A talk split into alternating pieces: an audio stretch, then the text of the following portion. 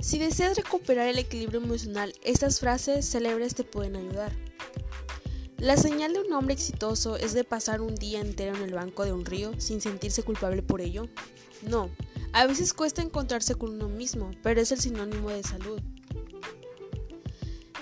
Hay que ser conscientes de que lo que nos provoca malestar o ansiedad no son los eventos, sino cómo vinculamos las emociones a esto. Como dice el psicólogo Jonathan García, lo que no hace sufrir muchas veces no es lo que nos ocurre, sino cómo lo interpretamos, los eventos que nos suceden. Céntrate en el viaje, no en el destino.